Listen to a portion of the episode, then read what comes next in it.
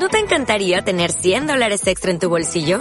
Haz que un experto bilingüe de TurboTax declare tus impuestos para el 31 de marzo y obtén 100 dólares de vuelta al instante. Porque no importa cuáles hayan sido tus logros del año pasado, TurboTax hace que cuenten. Obtén 100 dólares de vuelta y tus impuestos con 100% de precisión. Solo con Intuit TurboTax. Debes declarar para el 31 de marzo. Crédito solo aplicable al costo de la presentación federal con TurboTax Full Service. Oferta sujeta a cambios o cancelación en cualquier momento.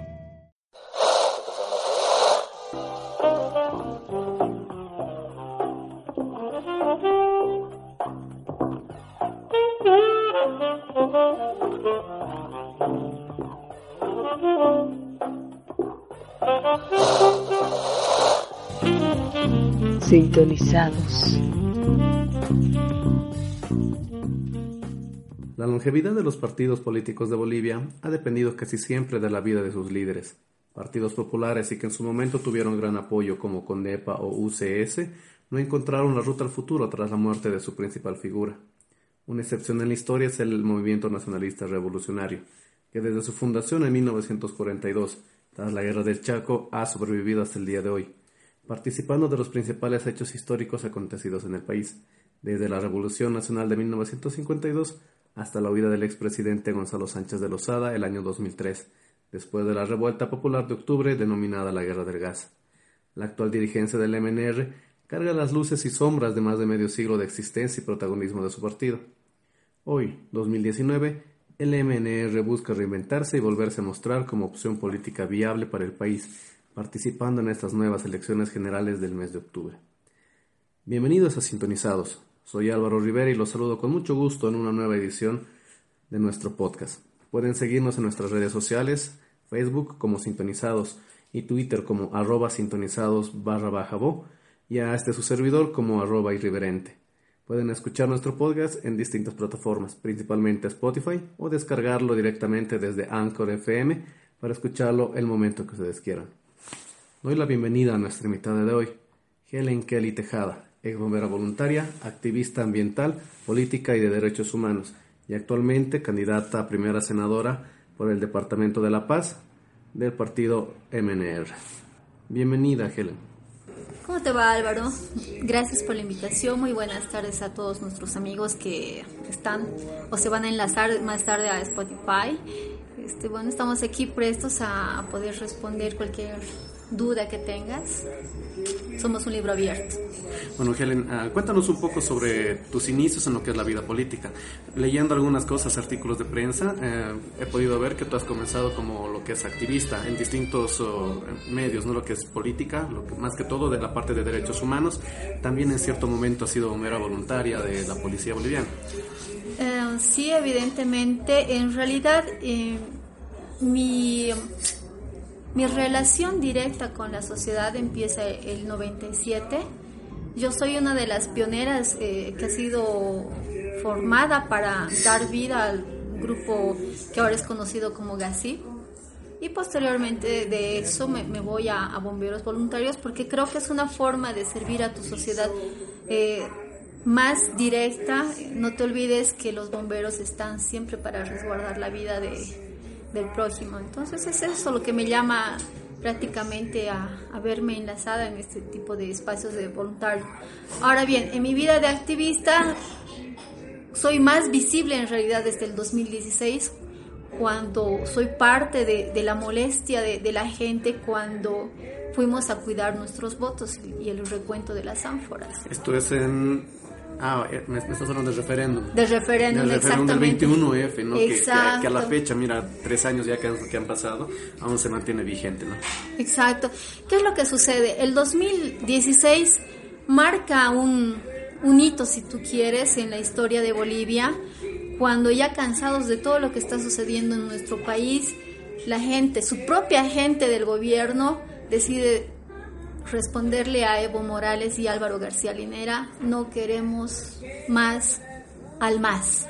Eso es lo que ha pasado y hasta el día de hoy no hay respuestas, nos han estado engañando, utilizando todo el poder del Estado para tergiversar los resultados de, de esta votación.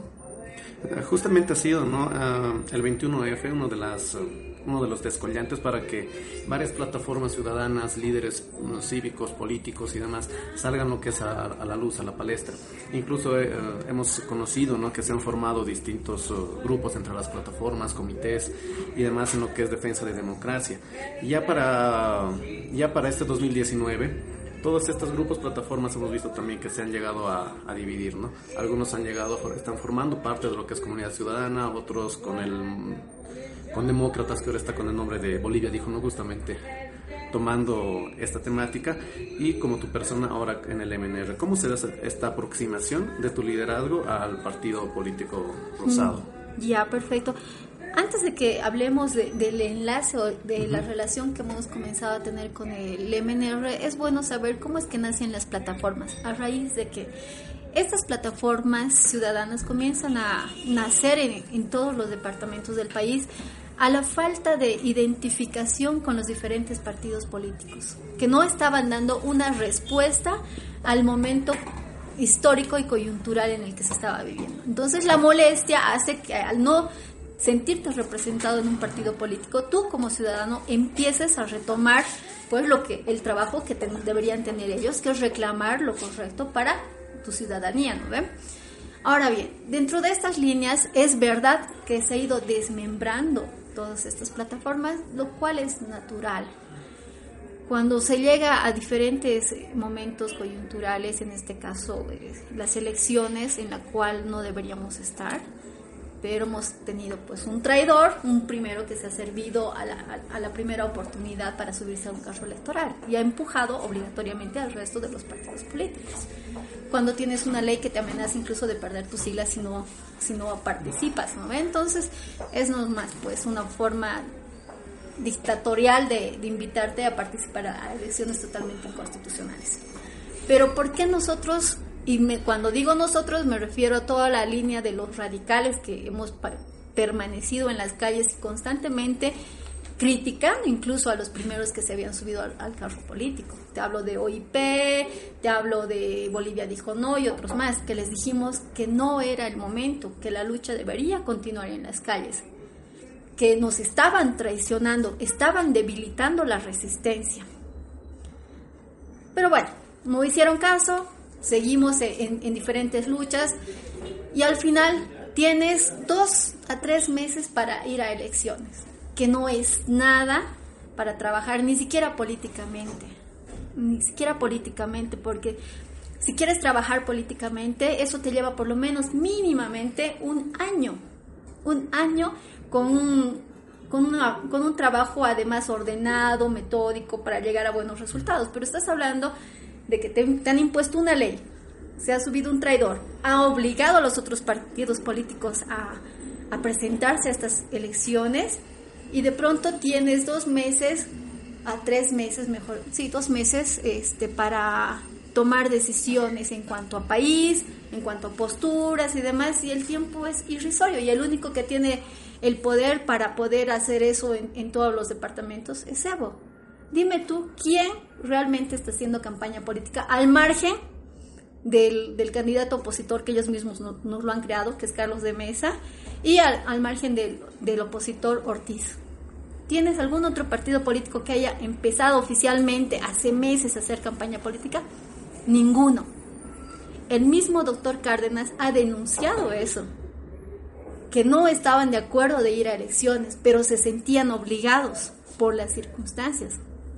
Ahora no hay que olvidarse que lo que ha sucedido en Venezuela es lo que ahora está sucediendo y son, sería la cuarta etapa en la cual nosotros estamos entrando en Bolivia.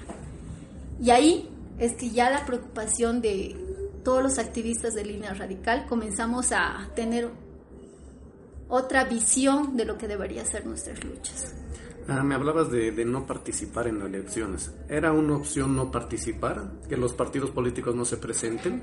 Si ningún partido político se presentaba, causabas caos, porque no puedes ir a elecciones con un solo candidato. Pero Venezuela lo hizo en ese momento, en su momento, ¿no? Ninguno de los líderes opositores se presentó a elecciones. No. Eh, el partido de, en, Venezuela, el partido de gobierno duplicó, no se creó partidos para ir a elecciones y ganar aplastantemente. Al final la oposición no participó, pero ha terminado cediendo todo el poder político no, No, sí participó, la oposición sí participó, pero dejaron a un solo candidato, entre comillas, de oposición, que fue totalmente funcional a Maduro.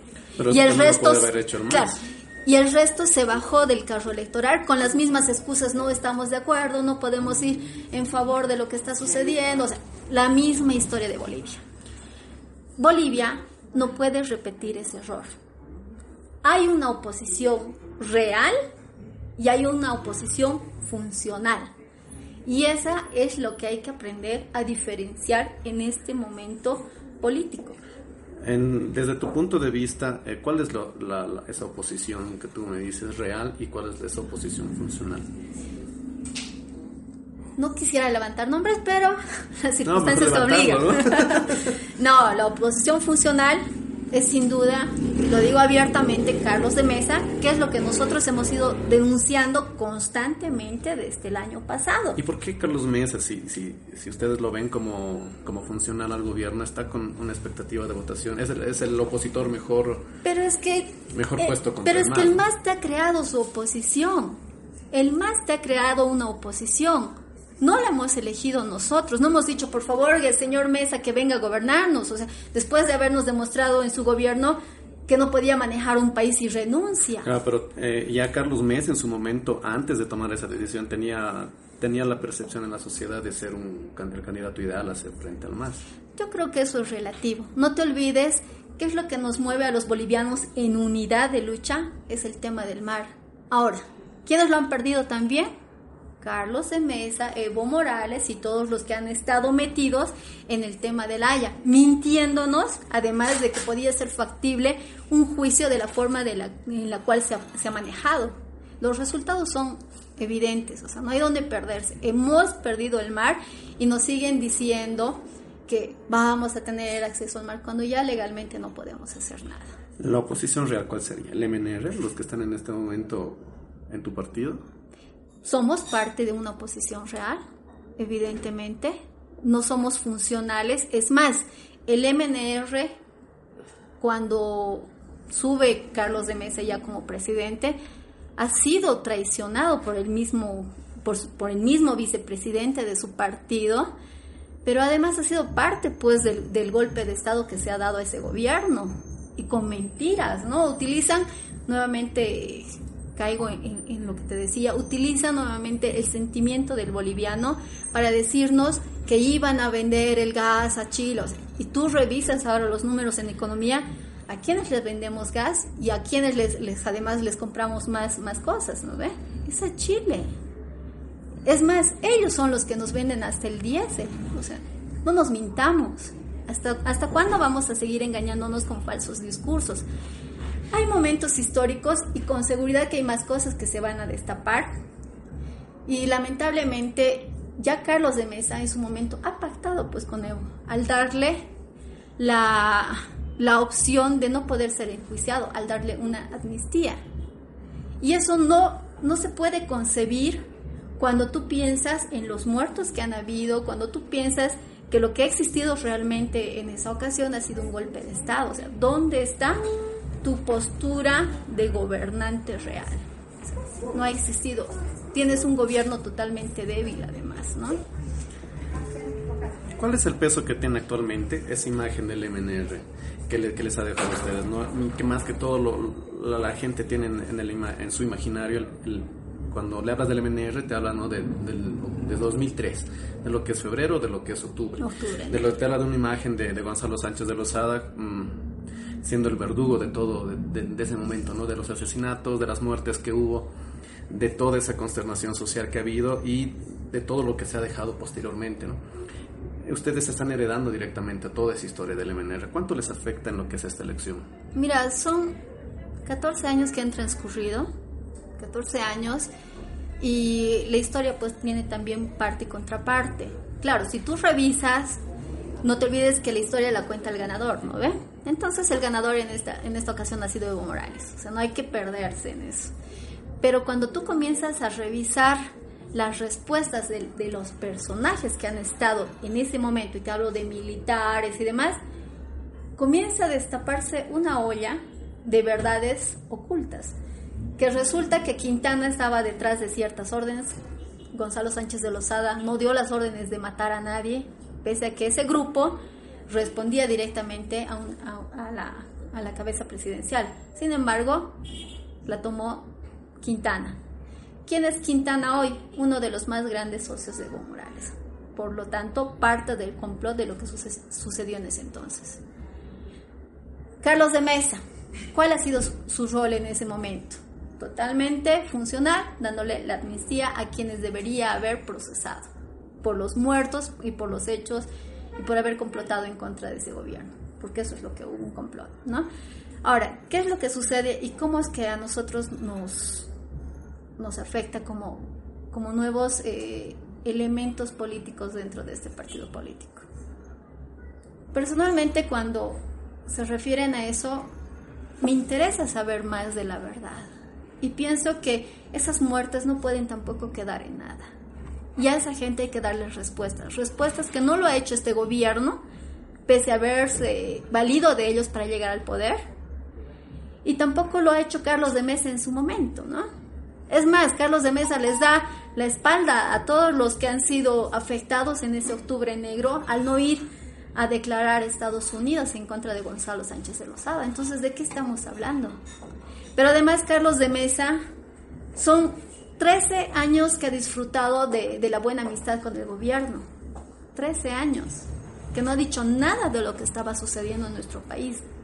Y a la primera pelea es su gran enemigo, entre comillas, pero para nosotros es el traidor de la lucha de la resistencia. En este momento y según lo que son encuestas, el MNR está con una percepción de voto de 1%. ¿Cómo ven las posibilidades a, falta de un par de meses para llegar a elecciones? Te recuerdo que esas este, encuestas están siendo observadas. Es más, la empresa y la persona que han sido responsables de estas encuestas nos dicen que hay un margen de error de arriba del 10%. O sea, ¿de qué encuestas estamos hablando? Estamos hablando de, de encuestas totalmente infladas. Entonces, es, es, es, complicado. ¿Tienen datos? ¿Ustedes manejan datos de más o menos cuál es la percepción de votación que tienen? Estamos eh, todavía entre el 3%, que es solamente en un, en un tema eh, de, de referencia estrictamente partidaria, que serían nuestros nuestros inscritos reales, ¿no? Eso es. Ah, ustedes tienen un 3% de inscritos del padrón, ¿no? Por lo menos. Es ah, mucho más. Ese, ese margen como... Claro. Ah, pero no tienen un dato de, de, de, un, de una encuesta que los posicione a, nivel ya de una en, En realidad sí, hay un dato eh, que se lo está manejando de forma muy interna, que en realidad nos posiciona ya en las encuestas generales arriba de los cuatro puntos. Estaría más o menos eh, legalmente salvando lo que es uh, la personería Parte de, pero si tú te pones a pensar, este, te das cuenta que no está tan mal ese, ese dato estadístico que tenemos cuando tú ves una apertura de campaña en Santa Cruz con la cantidad de gente que, que se ha demostrado, ¿no? Eso es. En, en su plan de gobierno, en el plan de gobierno que, que, que, pude, que pude, revisar del Movimiento Nacionalista Revolucionario, hablan de un tema que, justamente esta, esta, semana, creo que es los primeros días de agosto y los últimos de julio, ha estado muy, muy en boga, ¿no? lo que es el tema de la coca. En su plan de gobierno ustedes proponen legalizar lo que es la coca de los yungas y una imposición de un impuesto de 50% a la producción en el, de la hoja de coca del chapare. ¿Cómo crees que esto pueda afectar en el desenvolvimiento de, de la elección? Para empezar, habrá que, ver si son propuestas si que se van a cumplir. No, que es una propuesta de, tu plan de gobierno. Pero claro, pues, pero yo me refiero a, lo siguiente. En realidad hay que revisar si ese porcentaje sería el adecuado. Yo, yo pienso que de acuerdo a las características y al plan de gobierno que se está lanzando con el MNR, que evidentemente es revisar los, los porcentajes impositivos a ciertos sectores y entre ellos el más fuerte de, de los cocaleros. Sabemos que hay resistencia a eso, pero creo que es importante para pensar que podemos controlar de alguna forma lo que está sucediendo con esta coca ilegal, ¿no? Claro, porque es un tema, uno, que es sensible. Sí. Y, y otro, ¿no? Que justamente ha sido el Chapare donde, de donde emana el movimiento al socialismo. Y es un lugar que en su momento, antes de lo que es el 2005, ha sido el, el corazón de los conflictos en el país, ¿no? Ha sido el movimiento cocalero los que podían haber parado el, el, el país tranquilamente un mes, ¿no? Y tener en un plan de gobierno un impuesto del 50% a la, a la coca producida es un tema bastante complicado para ya tomarlo como gobierno, ¿no? Claro, lo que, como te digo, hay, son temas que todavía los estamos revisando. Hay que afinar algunas cosas, es verdad, y todo dependerá del tipo de gobierno también que nos están dejando, ¿no? Y de la economía que nos está dejando este gobierno. Eh, evidentemente es una propuesta, es una propuesta directamente que afecta a, a, la hoja de coca ilegal, ¿no? Eso hay que aclarar, no es para la coca ancestral que viene de los yungas, es directamente donde tenemos un problema de, del tipo social también, porque no hay que engañarnos, sabemos que hay carteles del narcotráfico que están funcionando libremente en, en el Chapare, ¿no? Y hay, de alguna manera hay que controlar lo que sucede en nuestro país.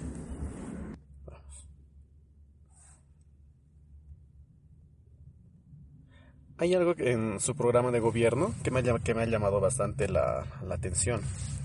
Proponen que, en casos de violaciones a niñas, adolescentes, mujeres, proponen reabrir el debate acerca de lo que es la pena de muerte.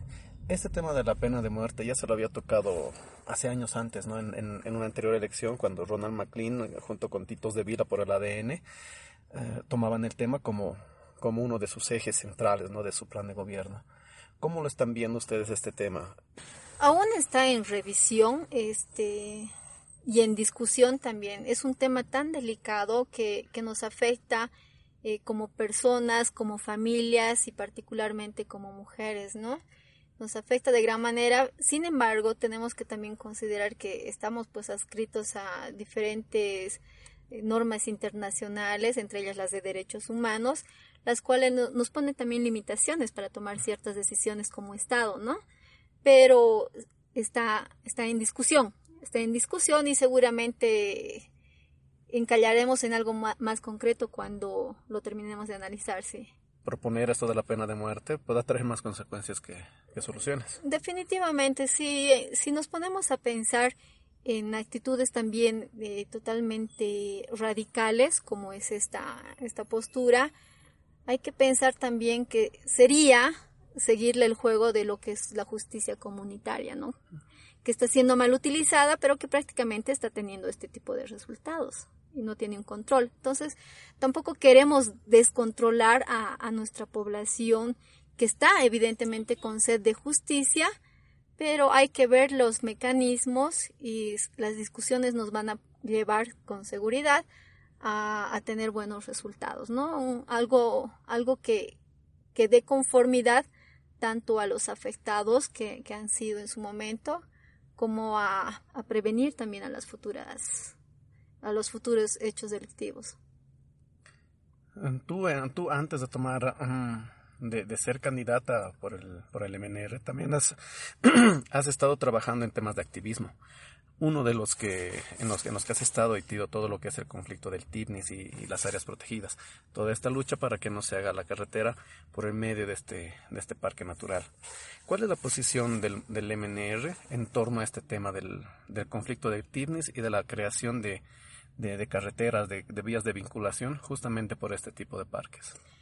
Eh, Primero hay que empezar eh, por las leyes actuales que tenemos, ¿no?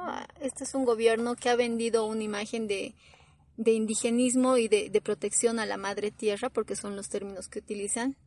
Sin embargo, en los hechos son los primeros criminales que están entrando en nuestras áreas protegidas, ¿no? El Timnis apenas es un caso, estamos hablando de Rositas, Chepetes y otros más, ¿no? Claro, donde también está todo este proyecto de, de las represas, ¿no? Exacto, exacto.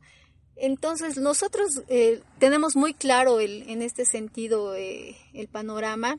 Hay que devolverle la cualidad de protección de estos parques. Estos parques no solamente son son un tema de, de convivencia entre la naturaleza y el ser humano, sino es un tema de, de vida trascendental. No nos olvidemos que estos son los pulmones y parte de origen del agua también. Entonces es, es un tema de su sobrevivencia y supervivencia, considerando que actualmente están en nuestras áreas protegidas ya trabajando incluso empresas mineras que están explotando y contaminando todos estos lugares. Sí, justamente también, también veía ¿no? en, en lo que es el plan de gobierno, hay una propuesta de creación, uno, de empresas de turismo, cacao, madera, palmito y otras justamente en este tipo de poblaciones locales, ¿no? Así convertir a, a toda esta población en empresa, empresarios ligados, ligados al mundo, pudiendo mejorar lo que son sus ingresos. Sí. Ah, ¿Qué es lo que pasa? A ver, nuestro país tiene que cambiar de chip nuevamente. Hay que revisar lo que está sucediendo a nivel mundial, no solamente a nivel local. Claro, si, si vemos que las tierras, incluso de acuerdo al, último decreto que ha lanzado este gobierno, los olleros podrían ampliar su campo de acción, que es totalmente terrible y perjudicial para el medio ambiente, sin pensar en cuál podría ser la otra forma de generar ingreso y economía al, país. Hay que pensar en que podemos trabajar con, con las, eh, con las empresas o sin chimenea que llaman, ¿no? Me refiero al turismo. Y Bolivia es un país riquísimo en lugares donde podríamos explotarlos de otra forma sin afectar el, medio ambiente y llegar a un buen nivel de movimiento económico.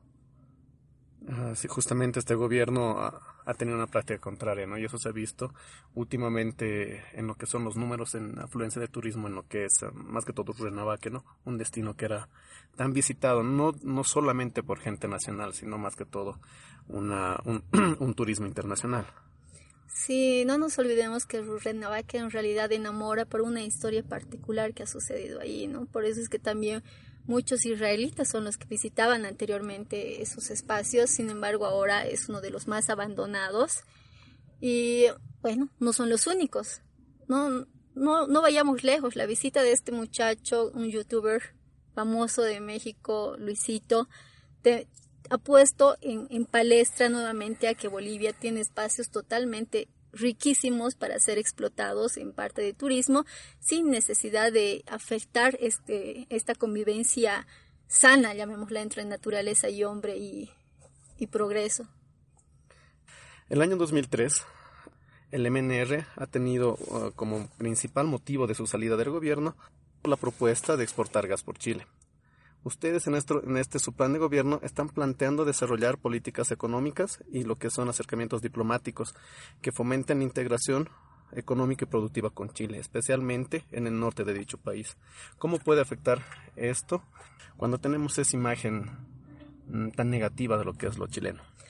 Eh, lo que pasa es que aquí nos han contado también una historia de, de crearnos enemigos a todos lados. Evidentemente con Chile tenemos todavía una historia pendiente, ¿no? O sea, la, guerra por la cual hemos perdido nuestro mar todavía no está cerrada, pese a que la Corte de la Haya nos ha dado resultados, pero nos queda la vía diplomática. Y la vía diplomática, por todos lados, es el mejor camino que podemos tomar para comenzar a mejorar nuestros relacionamientos con nuestros países vecinos.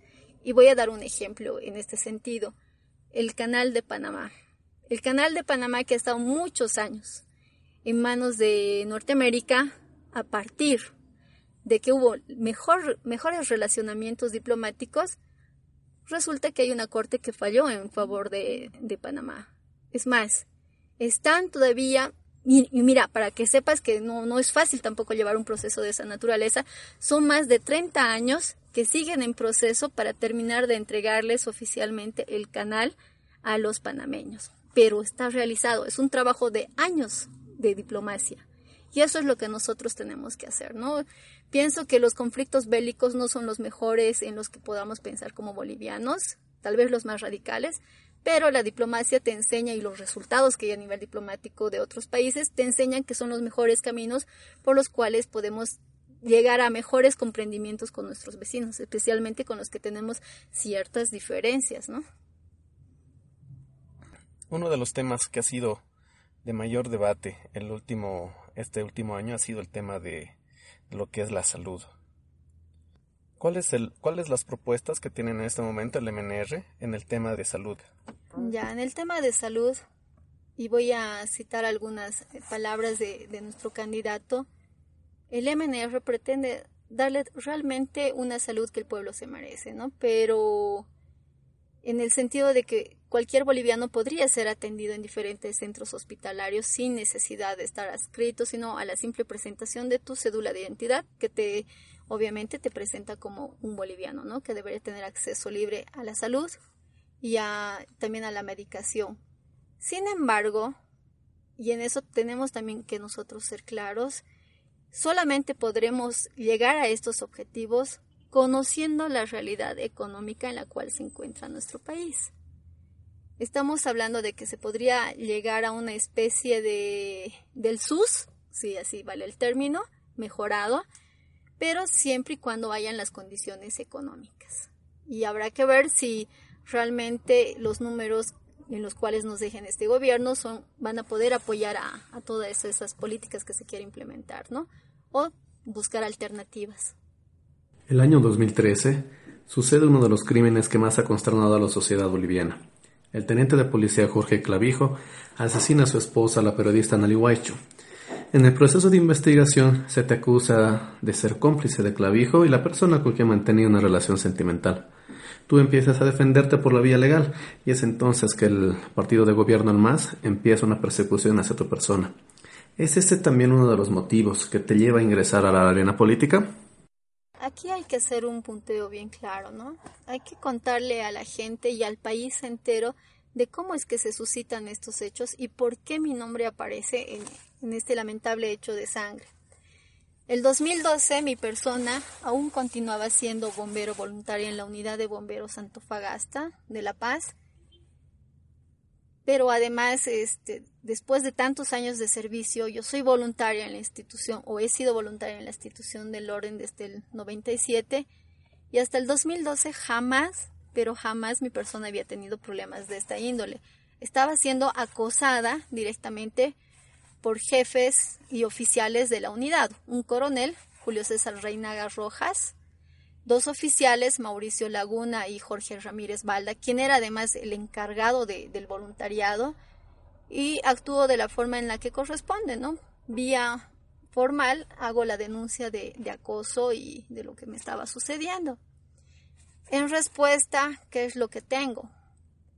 En una reunión totalmente privada aparecen mujeres oficiales de la unidad de bomberos Antofagasta, a las cuales yo no conocía en su momento y tampoco conocía la orden que había al interior de la unidad en contra mía. Y de acuerdo a, las notas forenses que yo tengo, se evidencia que mi persona ha sido flagelada.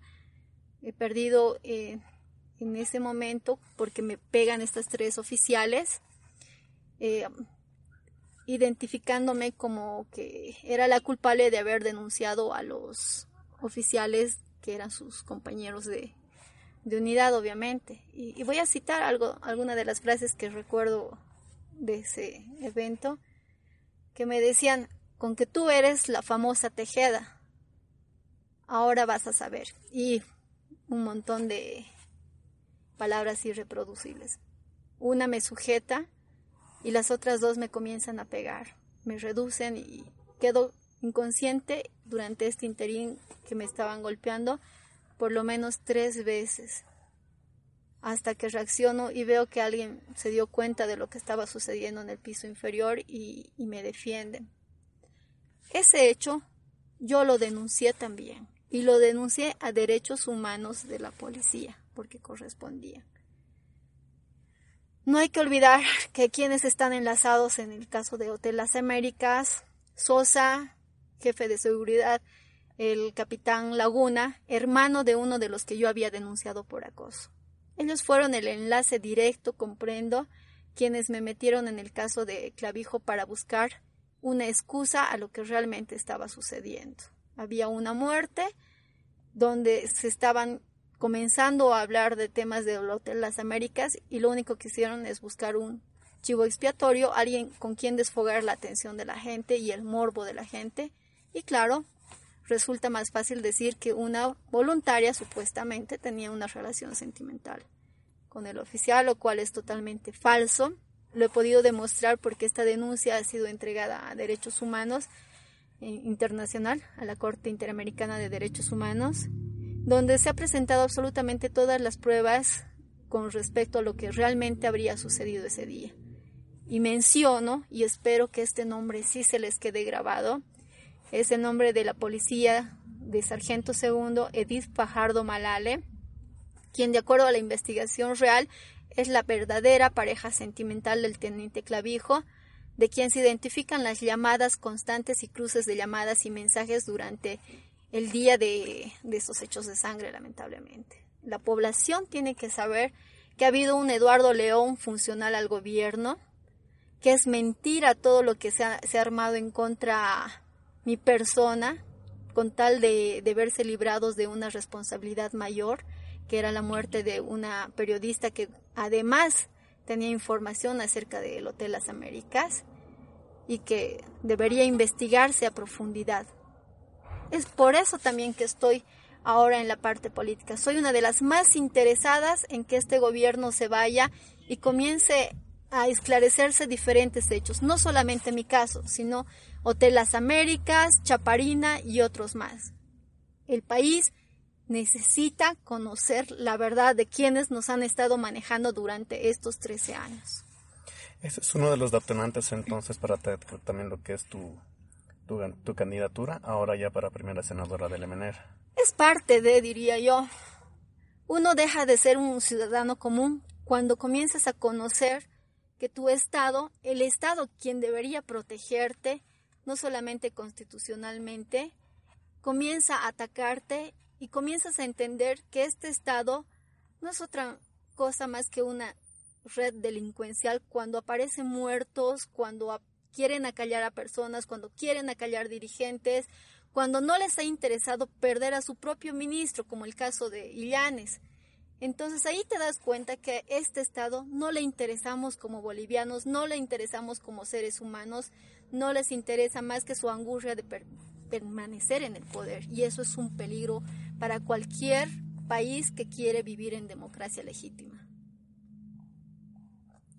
Ya más o menos para, para ir concluyendo lo que es esa entrevista. Eh, de tú, de, en, en, caso de poder llegar a lo que es la senaturía, ¿cuáles son las tres primeras medidas que, que tomarías tú como autoridad dentro de lo que es la asamblea? Solicitaría que se haga una comisión de la verdad que realmente nos diga qué es lo que ha sucedido en nuestro país durante 13 años, en todos los casos bullados que he mencionado, que se identifique y se sancione a los culpables. Eso sería uno. Por otra parte, no hay que olvidar todos los robos que han habido en nuestro país. Bueno, pues señores, es momento de que esta gente que de la noche a la mañana apareció millonaria comience a devolverle al Estado lo que realmente le pertenece. Y ellos cumplan su espacio donde también les corresponde. Seguramente Choncho Coros los está esperando. ¿Y como tercera, tercera medida? La tercera medida. Pienso que hay que devolverle al Estado boliviano lo que nos ha quitado este gobierno. Y eso es democracia. Tal vez esa sería la medida principal que debería tomarse. Es la democracia y la libertad. Hay que reforzar el artículo de la Constitución que refiere a la repostulación. Tiene que desaparecer ese artículo. Porque hemos visto que es un peligro en manos de gente que no respeta la libertad y la democracia. Pero además hay que devolverle la dignidad también a los sectores sociales. Es momento de que la COP cumpla su verdadero rol dentro de la sociedad, que vuelva a donde corresponde y finalmente darle también dignidad a, esos sectores que han estado movilizados y que sus dirigentes también puedan tener una vida sindical totalmente independiente y libres del manoseo político. Eso es lo que hay que hacer con nuestro país, devolverles la libertad. ¿Cómo ves, a, a falta de, de, un par de meses ya para lo que son las elecciones, cómo ves la posición de, cómo, cómo, cómo ves la oposición en, en esta carrera electoral? hay un buen trabajo ya a nivel opositor saliendo de lo que es lo partidario. La oposición está pudiendo lograr captar espacios para poder tener una buena representación? Yo pienso que apenas estamos comenzando. No te olvides que hay limitaciones para también informar a nuestra gente. No podemos, eh, ya desde hace meses, poder eh, colocar información o spots eh, televisivos porque están cortados. Apenas vamos a poder decir algo faltando un mes a elecciones que no es nada. Y tenemos muchas restricciones, diría yo, pero nada es imposible. El trabajo apenas comienza. Es una tarea titánica, diría yo, pero no imposible cuando quieres ver a tu país libre y estable nuevamente. ¿Cuál fue el motivo para que tu persona tome la decisión de ir con el MNR?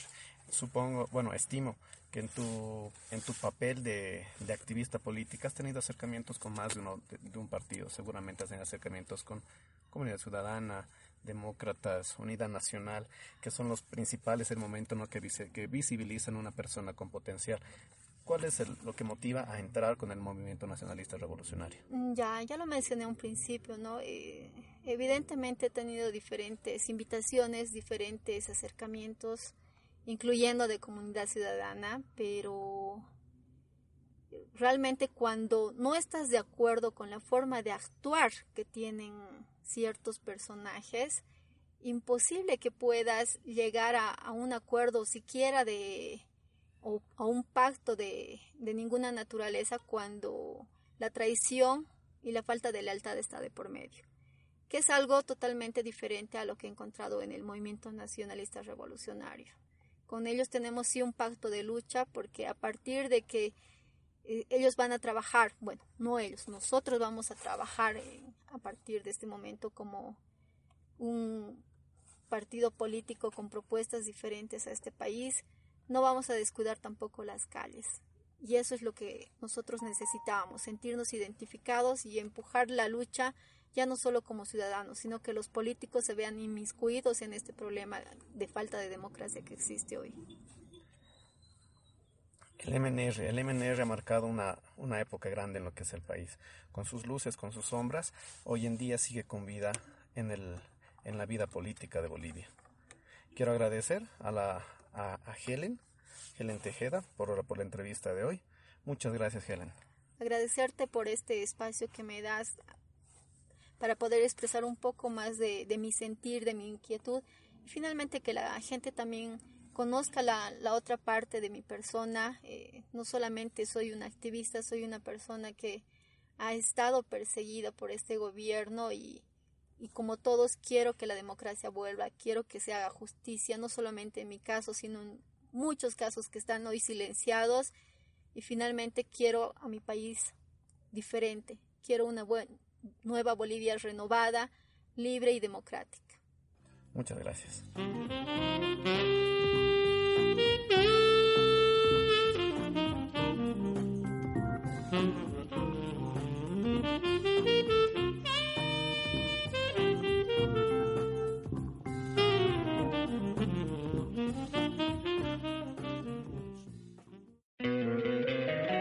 Encantaría tener 100 dólares extra en tu bolsillo? Haz que un experto bilingüe de TurboTax declare tus impuestos para el 31 de marzo y obtén 100 dólares de vuelta al instante. Porque no importa cuáles hayan sido tus logros del año pasado, TurboTax hace que cuenten. Obtén 100 dólares de vuelta y tus impuestos con 100% de precisión. Solo con Intuit TurboTax. Debes declarar para el 31 de marzo. Crédito solo aplicable al costo de la presentación federal con TurboTax Full Service. Oferta sujeta a cambios o cancelación en cualquier momento.